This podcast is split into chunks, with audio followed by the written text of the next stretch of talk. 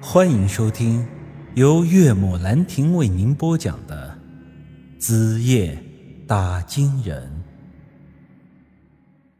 这老话说得好，天作孽犹可恕，这自作孽嘛，就不可活了。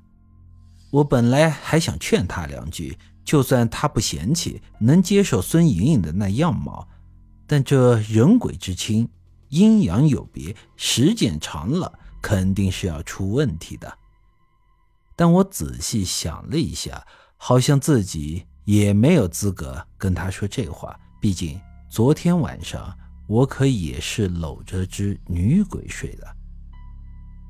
人各有志，所以我决定这事儿还是不管了。皇帝不急，太监急，真的挺没意思的。当天晚上，王伯、王婶。把我的三轮车给还了回来，看样子老两口是在城里逛了一整天，买了一大车子的年货。不但如此，老两口还买了新衣裳，因为他们这时候穿着的已经不是早上的那一套了。王博手腕上有一块新表，王婶身上更是挂满了首饰。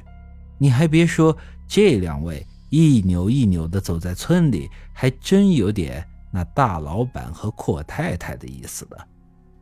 临走前，他们还是给我留了礼物，是几袋子花生、糖果之类的东西。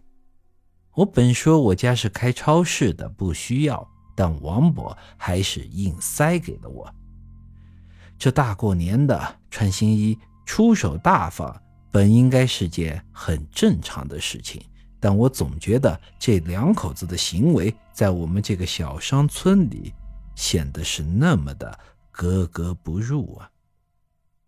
大家或许理解不到我的感受，我便再跟大家提一件事情：那年我十五岁，王伯和我爹背了一些地里的吃食到乡里面去卖。走一趟过去要花两三个小时，到集市之后，他们又扯着嗓子吆喝几个小时。这大下午的时候，菜就卖完了。王伯卖了五捆莴笋，赚了一块多；我爹卖了几斤土豆和包谷，赚了两块多。两人忙活了一天，加起来也就三块多钱。回家之前，他们找了家馆子，叫了半壶黄酒。下酒菜是一盘炸蚕豆。我爹和王伯好吃炒猪肝，好不容易上趟乡里，还是没舍得点。黄酒和蚕豆加在一起才不到五毛钱。两大汉子就这么一边喝酒一边吹牛，就这嘴里还吹的是钱嘛、值嘛、花嘛，不在乎嘛。如此，你可以想象一下，我们哪里是所谓的大方人呢？王伯、王婶这回是真的大方了，所以才显摆的很是扎眼。但我也不得不说，村里人这几年的日子确实是过得越来越好了。这大年过了之后，村长杨凯旋在村头办了个小剧社。请那些舞龙舞狮、扭秧歌的人过来，说是庆祝一下过年，顺便丰富一下村里人的文化生活。这天是真的很热闹，锣鼓喧天，村里所有的人都去看热闹了。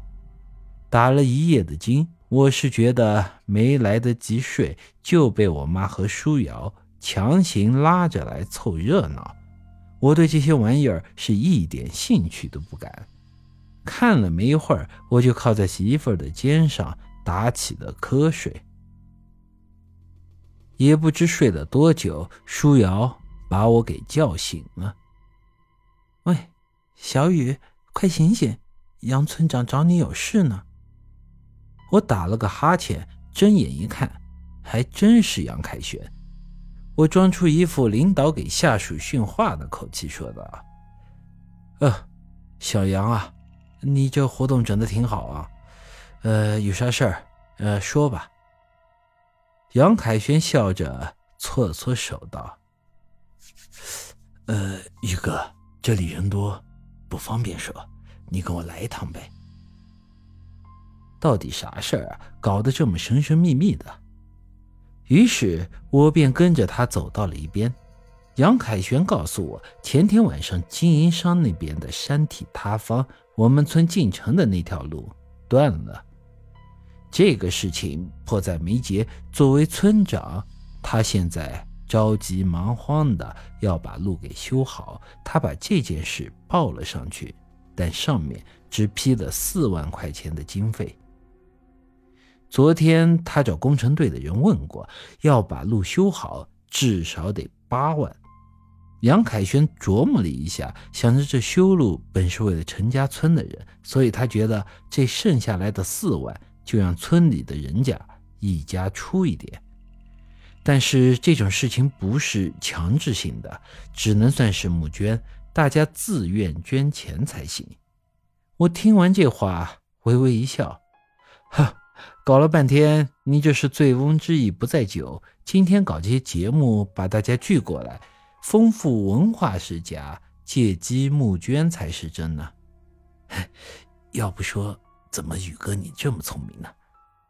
本集已经播讲完毕，欢迎您的继续收听。